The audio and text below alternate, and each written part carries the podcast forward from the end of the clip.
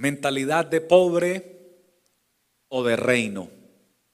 Es el título de la predicación en esta mañana y vamos a conducirnos a Hechos capítulo 20, versículo 35.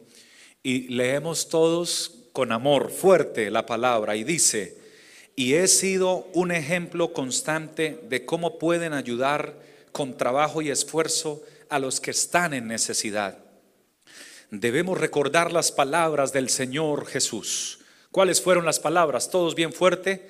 Hay más bendición en dar que en recibir. Por favor, siéntese brindando gloria a Dios. Mentalidad de pobre o de reino. Un muchacho de un sector bastante pobre lo encontraron mal herido después de haberse accidentado. Después de despertar, después de varias horas, la enfermera en el hospital le sonríe y le brinda un vaso de leche. Cuando el niño ve este vaso de leche, se queda mirándolo y con alegría y con sus ojos brillando, le pregunta a la enfermera, ¿hasta dónde puedo tomar?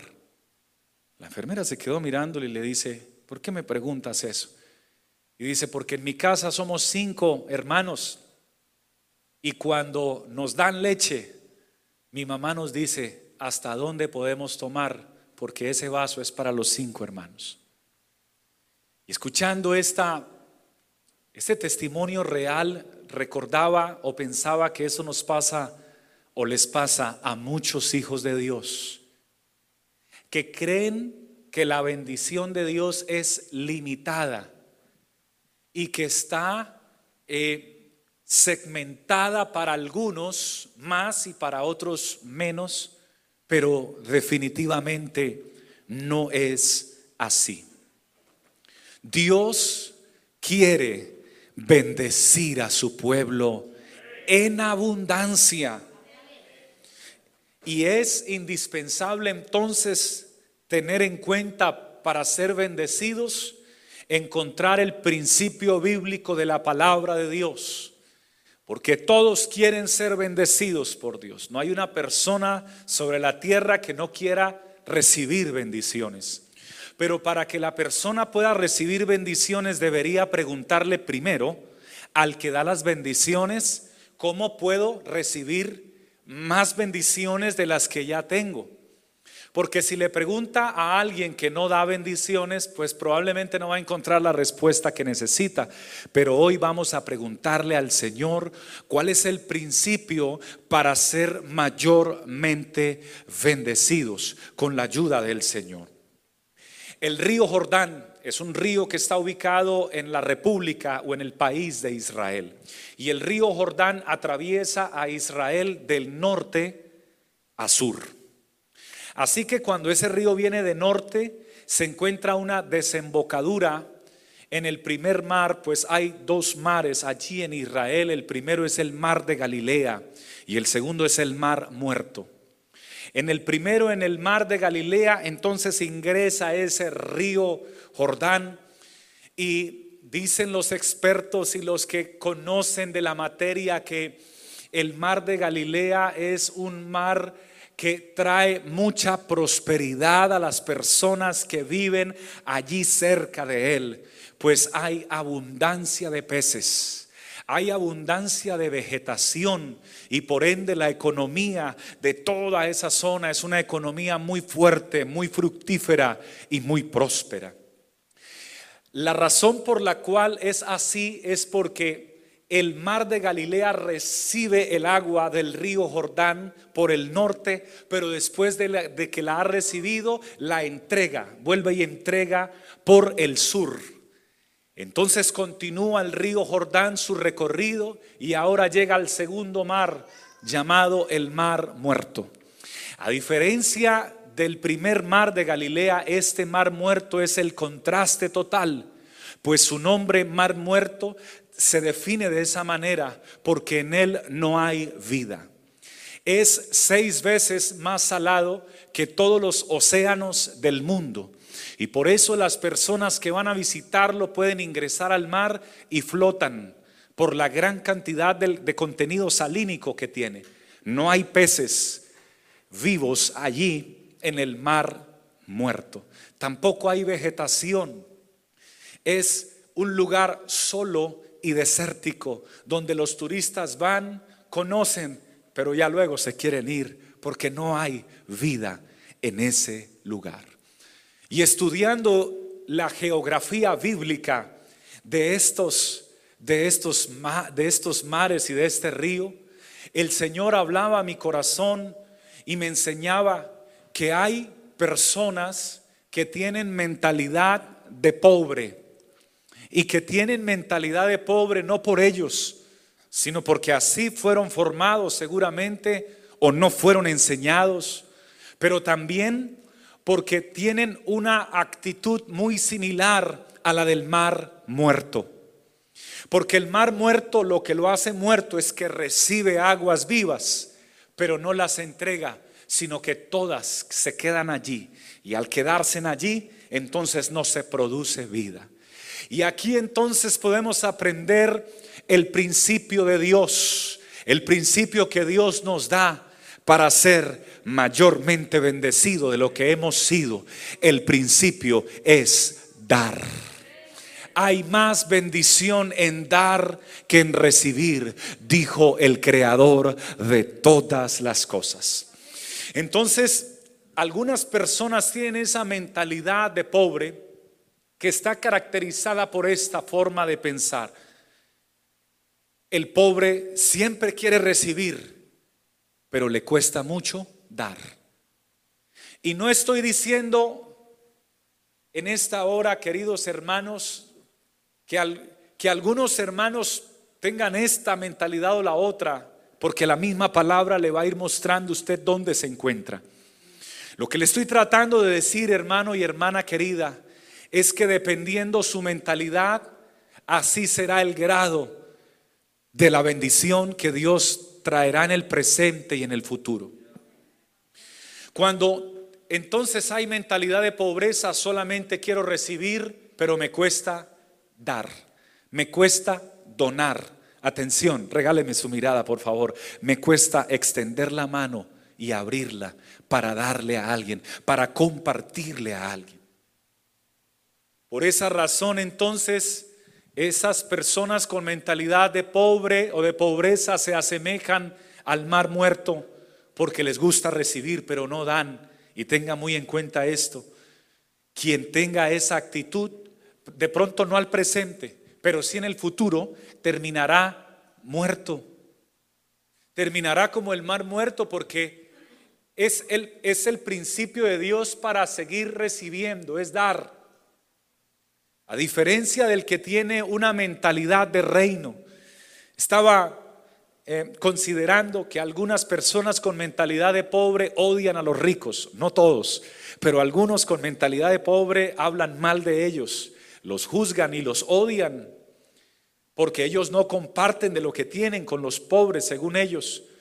Pero el rico tiene otro tipo de mentalidad, porque el rico se ha acostumbrado a recibir y a dar. Si usted lo analiza, el que tiene mentalidad de riqueza le agrada realizar inversiones. Y para hacer inversiones tiene que dar, tiene que entregar, tiene que soltar.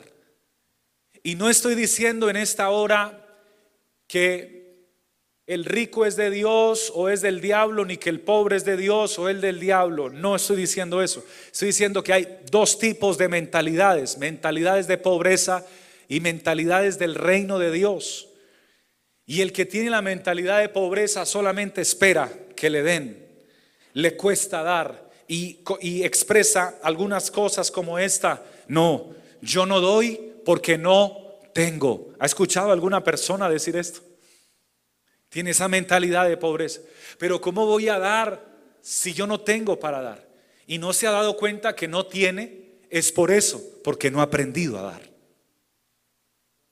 El día que aprenda a dar, va a tener, porque Dios lo prometió y las promesas de Dios son fieles y son verdaderas. Dios no miente. Otros también expresan y manifiestan con mentalidad de pobreza. No, yo no doy porque qué tal que luego no me alcance o luego me haga falta a mí. Mejor yo guardo para mí. Y eso también no trae bendición, sino que trae pobreza, trae ruina y finalmente trae muerte. Tenga muy presente esto, las personas que tienen mentalidad de pobreza tienden a ser personas solitarias. Y siento que Dios le va a hablar a alguien aquí en esta hora o a muchos. Porque tienden a ser personas solas. El que tiene dinero, de pronto tiene gente a su alrededor, los que trabajan para él o los que dicen ser sus amigos, pero el día que deje de tener dinero, se encontrará con que está solo con que todo lo que con que los que estaban a tu lado, los que eh, bailaban contigo y reían contigo y gozaban contigo, ya no van a estar en el día que estés en una cama fría de un hospital con el, con el aire acondicionado bastante frío. Y cuando pedirás a la enfermera o a un familiar que realmente sí te ame, que te preste una cobija, porque estás temblando del frío. Porque aunque sufras de calor hoy y no sufras de frío, cuando llegas a una cama de hospital y tus defensas se te bajan, allí es donde el frío llega y penetra los huesos y a la soledad del corazón eh, se ve reflejada. Las personas que no aprenden a dar de lo que Dios les ha dado, terminan solas. Pero quienes aprenden a dar son rodeados. Primero es rodeada por la presencia de un Dios que prometió estar con nosotros todos los días hasta el fin del mundo. Alabado sea el Señor. Pero también Dios lo rodea de una esposa, de un esposo, de unos hijos, que son conscientes de que esa persona sí les ha dado y no solo les ha dado unos alimentos o no solo les ha preparado eh, la ropa para que se la pongan, sino que les ha dado de su vida, les ha dado de su corazón, les ha dado de sus sentimientos, les ha dado, les ha entregado su propio cuerpo, su propia, sus propias manos en los momentos que más los ha necesitado. Y eso tiene un valor que no está determinado por dólares ni está determinado por cuentas bancarias, ni está determinado por propiedades. Bendito sea el nombre del Señor. Nada menos y nada más que el creador de la compañía Apple, cuando estaba a punto de morir, expresó en una fría cama de hospital que sería capaz de cambiar toda la fortuna que tenía por vivir un tiempo más, pero que no alcanzaba la fortuna. Por eso el hombre no debe poner su mirada solamente en propiedades y en cosas materiales, sino que debe poner su mirada en un Dios invisible y cambiar la mentalidad de pobreza, porque solo pensar en cosas materiales es tener una mentalidad de pobreza y decirle a Dios, Señor, yo quiero tener la mentalidad de reino, la mentalidad de ser tu hijo, la mentalidad de poder ir más allá de lo que mis ojos ven. Alabado sea el Todopoderoso. Alguien puede levantar su mano y brindarle la gloria a Dios. Bendito sea el Señor. La persona que solo recibe y no da tiende a no tener. Porque aunque tenga hoy, mañana no tendrá. Hace un mal negocio, alguien lo engaña, Conoció un amigo, una amiga, salió con una dama simpática. No se dio cuenta en qué momento pusieron algo en su bebida, lo enfermaron, le dañaron la cabeza, algo pasó en su corazón. Y todo lo que construyó durante toda su vida, 10, 15, 20, 30, 40, 50 años de trabajo, se cae. Lo que construiste por muchos años se puede caer en cuestión de días. Y dime, ¿quién realmente es el que estará a tu lado? Quién realmente es el que te acompañará. Ahí es donde tú conocerás quién es quién. Pero quiero que sepas que los que quedarán a tu lado serán aquellos de los cuales tú realmente les diste. No solo dinero y cosas materiales. Pastor, yo les doy casa y les doy comida. No es suficiente. Se necesita amor. Se necesita afecto. Se necesita comprensión. Se necesita que en medio de tus múltiples ocupaciones un día te sientes frente a la persona que te ha dado tanto y le digas, hoy quiero sentarme enfrente de ti para decirte gracias por dar por haberme dado tanto y yo quisiera hoy decirte, hay algo que yo pudiera darte. Porque Dios me habló y entiendo que la vida se me escapa, se me va.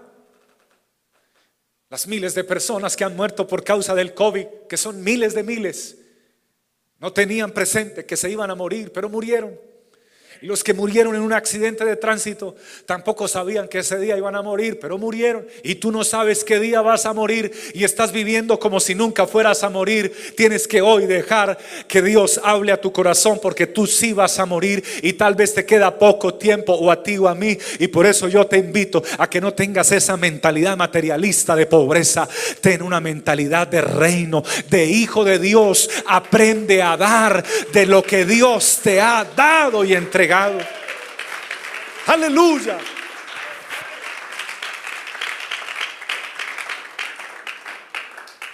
Y la mentalidad de pobreza, finalizo con ella. Piensa de esta manera. Primero debo preocuparme por mí y luego por los demás. Así no, no deben pensar los hijos de Dios. El problema de ese pensamiento es que te lleva rumbo a la pobreza y a la soledad. Amén. Al contrario de una mentalidad de pensamiento de reino, es diferente. Y esta se asemeja al comportamiento del mar de Galilea, que como se los indiqué al principio, recibe y da.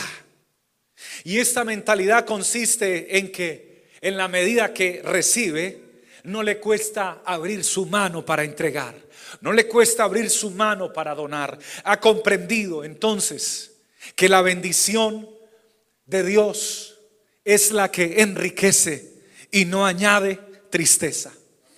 Ha comprendido que Dios nos invita a entregar y a dar no lo que nos sobra, sino lo mejor que podamos. ¿Por qué algunos, por qué algunos cristianos serán sorprendidos cuando el Señor venga por su pueblo? Porque no dieron lo que debían dar, dieron lo que les sobraba. Y si usted ama a un familiar, a un amigo, a alguien, por favor comparta esta palabra cuando, cuando se termine esta predicación. Porque estoy convencido que Dios hablará a ella. Porque esta palabra es de parte de Dios. Alabado sea el Señor. El pensamiento de una persona generosa es que da sin miedo a perder. Atención, comience a dar sin miedo a perder. Porque el que te prometió que te iba a bendecir cuando tú das, no te prometió que tú ibas a perder, te prometió que te iba a enriquecer con toda bendición espiritual en los lugares celestiales con Cristo. Gloria al nombre del Señor Todopoderoso. Quiero pedirle el favor de levantar la mano solamente a alguien que esté interesado en saber cuál es el presente de los generosos. Levánteme la mano y por favor váyame buscando en Proverbios 11, 24. Vamos a proyectarlo. Gracias por levantar su mano. La pregunta es, ¿quiere saber usted cuál es el presente de los generosos? O sea, de los que tienen la actitud de dar. Muy bien, si usted quiere saber el presente de ellos, aquí viene la palabra de Dios para todos. Permítame y le comparto esta versión. Regáleme su mirada a las pantallas porque dice, hay quienes dan con generosidad y reciben más de lo que dan. Pastor, ¿cuál es el presente de los generosos? El presente que Dios les promete a ellos es que Dios les va a dar. Y no sé si a usted le parece especial que Dios le siga dando, pero yo quiero que Dios me siga dando. Oh, gloria a Dios. Y no solo estoy hablando de bendiciones económicas, necesitamos que Dios nos dé vida. Porque de qué te sirve tener mucho dinero si estás muy enfermo y no te puedes parar o no puedes comer. Conocí un hombre que puede comprar cualquier tipo de comida y tiene sus chef en su casa, pero no puede comer porque todo le hace daño. Necesitamos que Dios nos siga dando vida, salud, familia, provisión, bendición, por supuesto económica también. Pero continúa diciendo la palabra, Hay quienes dan con generosidad y reciben más de lo que dan, pero atención, pero hay quienes son, lea conmigo por favor, tacaños y terminarán en la pobreza. Dios no se equivoca cuando habla y esta palabra no la escribieron los hombres, esta palabra no, no, fue inspiración humana, esta palabra fue inspiración divina, escrita por hombres, pero inspiración de Dios. Amén. Gloria al nombre del Señor Jesús. Ese es el presente de los generosos, pero ¿cuál va a ser el futuro de ellos? Y esto es importante lo que viene a continuación. ¿Cuántos queremos que Dios nos siga dando? Todos gritamos amén. Pero ¿qué va a pasar con el que sigue dando mañana? Porque el tacaño, dice la palabra, le cuesta dar. Pero el que sigue dando, ¿qué le va a pasar? Proverbios 11:25, el verso siguiente. El futuro de los generosos viene aquí. Amén. Lea conmigo porque está corto pero poderoso. Dice, el generoso prosperará y el que ayuda será ayudado. El futuro de los que aprenden a dar, pero a dar como Dios quiere que se dé, será un futuro de prosperidad. ¿Y cuántos queremos que la prosperidad, no de los hombres, porque la prosperidad de los hombres se va rápido, los hombres creen que prosperidad son solamente dinero, pero ya les expliqué que ese no es la prosperidad del reino de Dios. La prosperidad del reino es integral, es una bendición completa, es una bendición total. Alabado sea el Señor. ¿Cuántos deseamos que la prosperidad, no que viene de los hombres, sino que viene de parte de Dios, nos alcance, nos sobreabunde y nos permita seguir dando para seguir siendo mayormente bendecidos y prosperados en el Señor?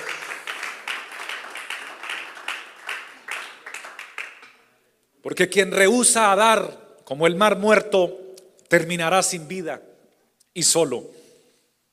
Pero quien rehúsa dar como el mar de Galilea, terminará recibiendo vida, dando vida y prosperando a los que están a su alrededor. Alabado sea el Señor. Yo siento la presencia de Dios en esta hora, en mi vida. Porque el pueblo de Dios sí necesita enseñanzas espirituales, pero también necesita este tipo de enseñanzas que mejoran nuestra calidad espiritual y humana, por supuesto. Cuando usted da a Dios, Dios multiplica lo que usted es y lo que usted tiene. Le pregunté a un muchacho, porque los muchachos o los niños también pueden tener experiencias con Dios. Y estaba el Señor Jesús en el desierto, había predicado y la gente había salido de la ciudad al desierto. Se imagina la influencia que él tenía. Porque normalmente los, las personas famosas hacen sus conciertos o sus presentaciones en las plazas de las ciudades principales donde hay restaurantes y hoteles para que todo el mundo esté cómodo y todos estén en, lo, en la zona de confort. Pero el Señor eh, tenía un detalle interesante. No hacía sus mayores conferencias en las ciudades principales, al lado de los hoteles Hilton, ni de los restaurantes famosos, sino que se iba al desierto y allá comenzaba a predicar. Por favor, reciba esta palabra. Y cuando él comenzaba a predicar, eh, comenzaba a llegar gente de las ciudades cercanas, de los pueblos cercanos. Todavía no habían carros. Muchos se iban a pie, otros se iban en caballos, pero llegaban. Ese día que comenzó a predicar, llegaron más de cinco mil personas, sin contar las mujeres y los niños. Todo lo tenía programado. Él, él, lo había hecho a propósito. Él sabía que no habían restaurantes. Él sabía que no habían hoteles. Él sabía todo. Pero como es Dios sobre todas las cosas, entonces después de predicar su palabra y de que la gente sintió su presencia, de que los matrimonios fueron restaurados, de que los enfermos fueron sanados ese día, porque Él sana a los enfermos, de que los corazones afligidos fueron liberados y de los que tenían aflicciones por diferentes cosas fueron totalmente restaurados y las personas nacieron de nuevo por la palabra de Dios y por el poder de Jesús ese día después de que pasó tremenda cruzada hecha por el Todopoderoso en el desierto. ¡Wow! ¡Qué poder el de él! Aleluya. Después de un servicio que trae mucha bendición de la presencia de Dios, le da uno mucha hambre. Y yo no sé cuántos aquí estén de acuerdo, pero Dios lo bendice, lo llena uno con su espíritu y se acabó el servicio y se seca uno las lágrimas y ahora el estómago comienza a pedir comida. Y ahora se acabó el servicio y todos con hambre. Y el Todopoderoso dice, es que lo hice a propósito. Yo los traje a este desierto porque voy a hacer un milagro. ¿Alguien tiene por ahí algo para comer? Y los discípulos no habían llevado nada, no, no, no, no se habían provisto de nada y encontraron un muchacho que tenía allí en su bolsa, solamente tenía cinco panes y dos pececillos. Y el Señor dijo, tráigalos. Y el Señor tomó eso pequeño, hermano, y dio gracias. Porque el que, eh, atención, el que aprende a darle a Dios, comenzará a recibir no lo que dio solamente, sino que la bendición de Dios se multiplica. Dios, el Señor dio gracias, llamó a sus discípulos y les dijo, denle ustedes de comer. Atención, ¿hubiera podido darles el Señor solo de comer? Claro que sí, hubiera podido hacerlo del tiempo de Israel, que entonces hizo descender, hizo descender pan del cielo y comieron todos solamente con, con levantar sus manos, recibían la, la bendición. Pero aquí el Señor dijo, no, ahora en este nuevo pacto, yo quiero que ustedes aprendan a dar, ustedes también, discípulos, denles ustedes de comer. Y comenzaron los discípulos a darles de comer y comieron cinco mil personas, sin contar las mujeres ni los niños.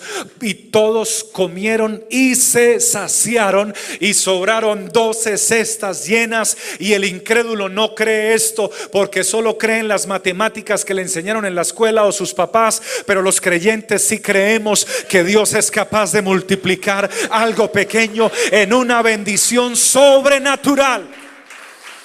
Uno que sea testigo de esa multiplicación, que le dé la gloria y le aplauda con júbilo en esta hora. Cuando usted da a Dios, Dios lo honrará. Aleluya. Elí dejó de honrar a Dios, era, era el encargado de administrar el templo y de predicar la palabra, pero dejó de honrar a Dios porque sus hijos profanaron la casa de Dios. Sus hijos dejaron de honrar a Dios y él no les dijo nada. Entonces Dios se levantó a un muchacho, a un joven que quisiera honrarlo y Dios honra a los que le honran. Y cuando usted da a Dios, Dios lo prospera. Los discípulos le dijeron al Señor, Señor, lo hemos dejado todo. ¿Qué recompensa tendremos? Escuche esta respuesta.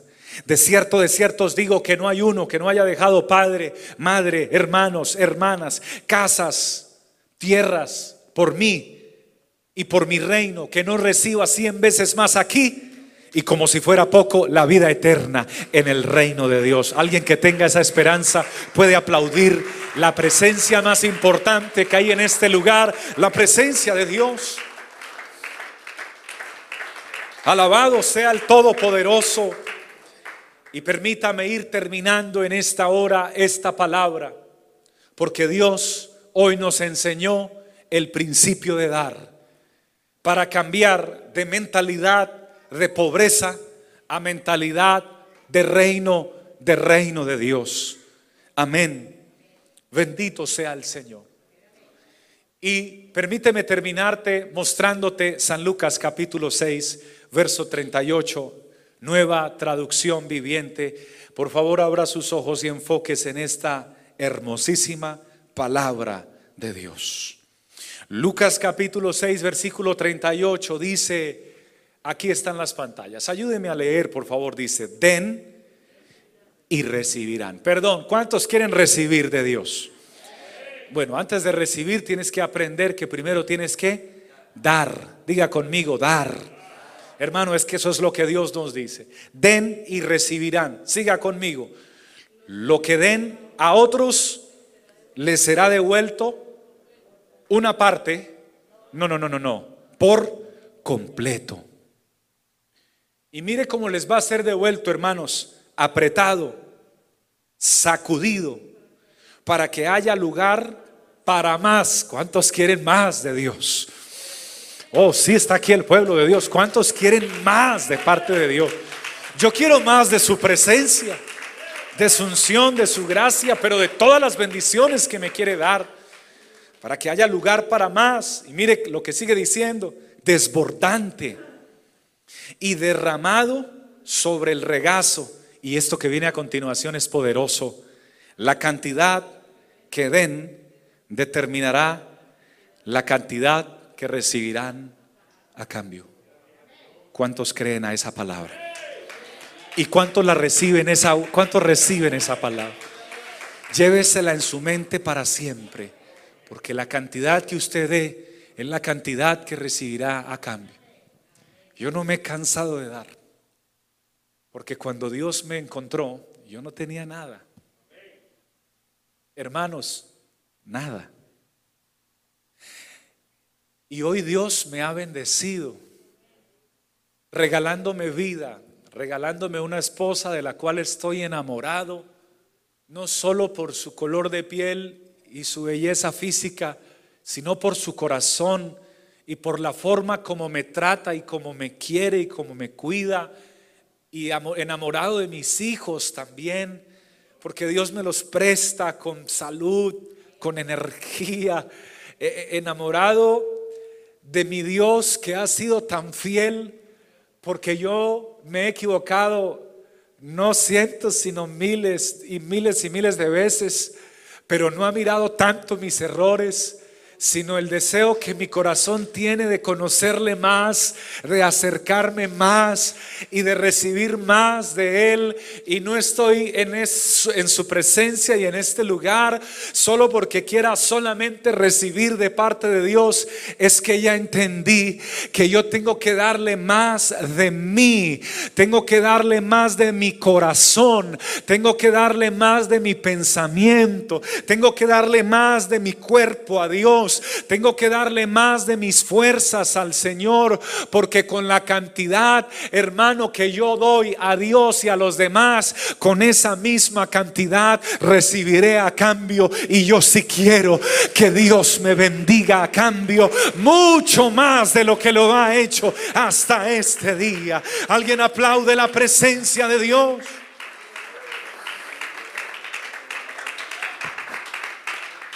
¿Qué cantidad estás dando? ¿Qué cantidad, permíteme terminar, qué cantidad tú le estás dando de tu vida a Dios? ¿Qué cantidad de amor le estás dando a Dios? ¿Qué cantidad de servicio le estás dando a Dios? ¿Solo trabajas para ti? y para, para, para, hacer dinero y pagar tus cosas y lo de tu familia, pero ¿qué le estás dando a Dios? No se te olvide que cada vez que respires, el oxígeno no es tuyo ni mío. Él nos lo está prestando. Y cada vez que tu corazón palpite, también es por un propósito que aún tiene con tu vida. El día que deje de palpitar ya se acabó, pero mientras palpite algo tiene Dios para ti. Por eso permíteme terminar una vez más diciendo, diciéndote en el nombre del Señor Jesús que tanto estás dando como empleado porque algunos empleados faltan 20 minutos, 15 minutos, 10 minutos para terminar y ya sueltan la herramienta, ya se colocan a hablar o ya dejan de hacer lo que debían estar haciendo porque ya casi hay que salir. Pero no, así no debe ser. No estás dando lo que es. Dios está viendo tu actitud en tu trabajo. Y eso que des a la compañía de la misma manera Dios te ha de bendecir porque Dios es fiel. Atención, si eres patrón o si eres vendedor, de la manera que tú trates a tus empleados, así vas a recibir. Y alguien dirá con su pecho erguido, yo no tenía nada y hoy tengo mucho y soy como soy y me ha ido bien, te ha ido bien, pero no por ser como eres, es porque Dios es bueno contigo. Pero si tú aprendieras el principio de Dios de dar, ahí sí verías cómo las ventanas de los cielos se abren a tu favor. No seas así con tus empleados o con tus o con las personas. No, yo, yo, yo, conozco, conocí vendedores y conozco vendedores que dicen, no importa, desde que yo me gane la comisión, no importa si él, eh, qué pase con él. No, no hables así, porque eso tampoco agrada a Dios. Piensa en tu ganar, sí, Dios quiere que tú ganes, pero también piensa en que el otro gane también, porque de esa manera eso determinará la bendición que tú recibirás a cambio. Esposos que solo quieren recibir de sus esposas. Denme, tráigame, haga, muévase, haga aquello, haga esto, haga lo otro. Pero Dios te dice, ¿y cuándo vas a empezar a dar tú, a dar? Porque Dios quiere que des también. Pastor, yo doy el mercado, yo doy el mandado, yo doy los alimentos, la comida, yo pago eh, las aseguranzas de los carros, yo pago el gas, yo pago todo. Sí, sí, pero hay que dar más. Hay que prestar, hay que dar el oído. ¿Cuándo le vas a prestar el oído, mujer, a tu esposo? Porque hay mujeres que no han aprendido a escuchar al esposo. Cuando le vas a prestar tu oído y le vas a decir, siéntate, quiero hablar contigo. Por favor, déjame escucharte. ¿En qué te puedo yo servir mejor? ¿Qué puedo yo hacer mejor para ti? Y siempre y cuando todo lo que te diga no esté en contra de la voluntad de Dios, trata de mejorarlo y Dios te va a ayudar. Pero si te impide que busques a Dios, eso sí no lo obedezcas, porque eso no te va a traer vida eterna y te va a arruinar. ¿Hace cuánto varón no te sientas junto a ella, junto a tus hijos y les dice, ¿qué puedo yo hacer por ti? ¿Cómo podría hacer tu vida más bonita. Que esta palabra me la da Dios en este momento. ¿Cómo podría yo hacerte más feliz? Yo quiero decirle hoy a mi esposa y quiero que ella me responda cuando ya finalice esta predicación. ¿Cómo podría yo hacerte más feliz? ¿Cómo podría yo darte más de mí?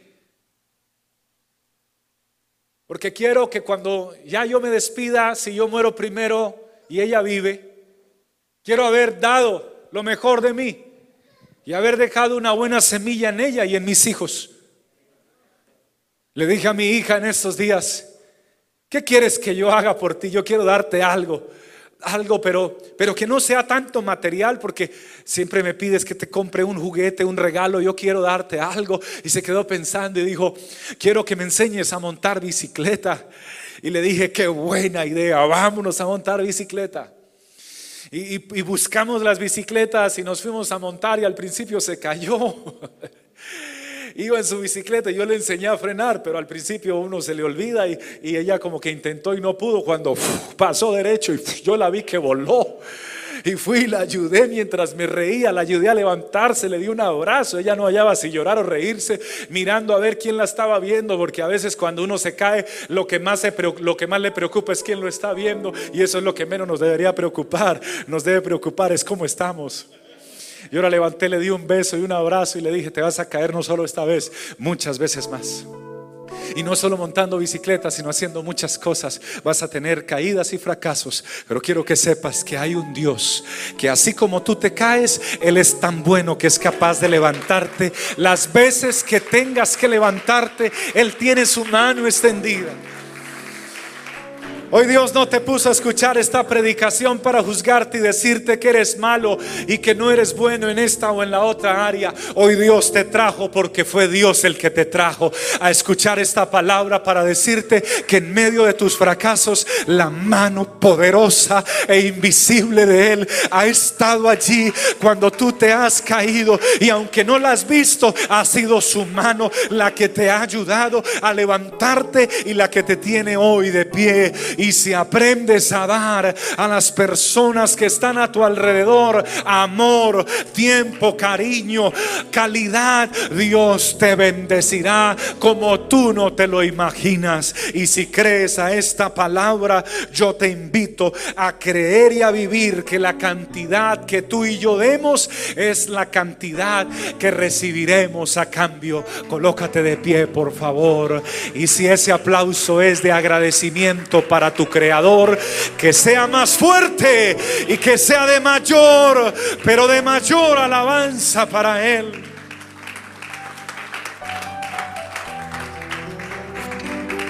Alaba la presencia de Dios, alaba su gloria, alaba su palabra, alaba su Espíritu Santo en esta hora.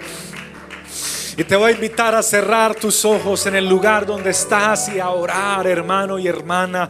Levántale tus manos al Señor, por favor, y cierra tus ojos. Si alguien hoy por primera vez nos ve por internet y dice, pastor, no sé orar o está en esta iglesia y es la primera vez y no sabe cómo orar, permítame y le ayudo con mucho cariño. Cierre sus ojos. Orar es hablar con Dios. Pastor, no sé qué decirle. Solamente abra su corazón y antes de comenzar a pedirle cualquier cosa, primero dele gracias. Dele gracias por su vida. Dele gracias por su familia. Dele gracias por los que lo rodean. Vamos, hermano, alce su voz conmigo. Oremos juntos y dele gracias a Dios por ser tan bueno. Dile, Señor, gracias por darme tanto porque no te ha dado poco, te ha dado mucho. Amén. Señor Dios Todopoderoso, con devoción y con el mayor respeto y admiración que te tengo, hoy quiero levantar mis manos para darte gracias por todo lo que tú me has dado, Señor. Me has dado la vida, Señor. Me has dado la salud, Señor. Me has dado la oportunidad de sonreír, Señor. Y aunque también he llorado, has estado ahí junto a mi lado. Me has dado la oportunidad de no tomar malas decisiones, porque muchos de los que escuchan esta oración un día quisieron quitarse la vida, pero finalmente no lo hicieron o no pudieron. Quiero que sepas que eso no se dio porque Dios intervino para que no te quitaras la vida y que continuaras porque Él tenía un propósito especial contigo. Padre, te presento en esta hora mi alabanza y mi gratitud.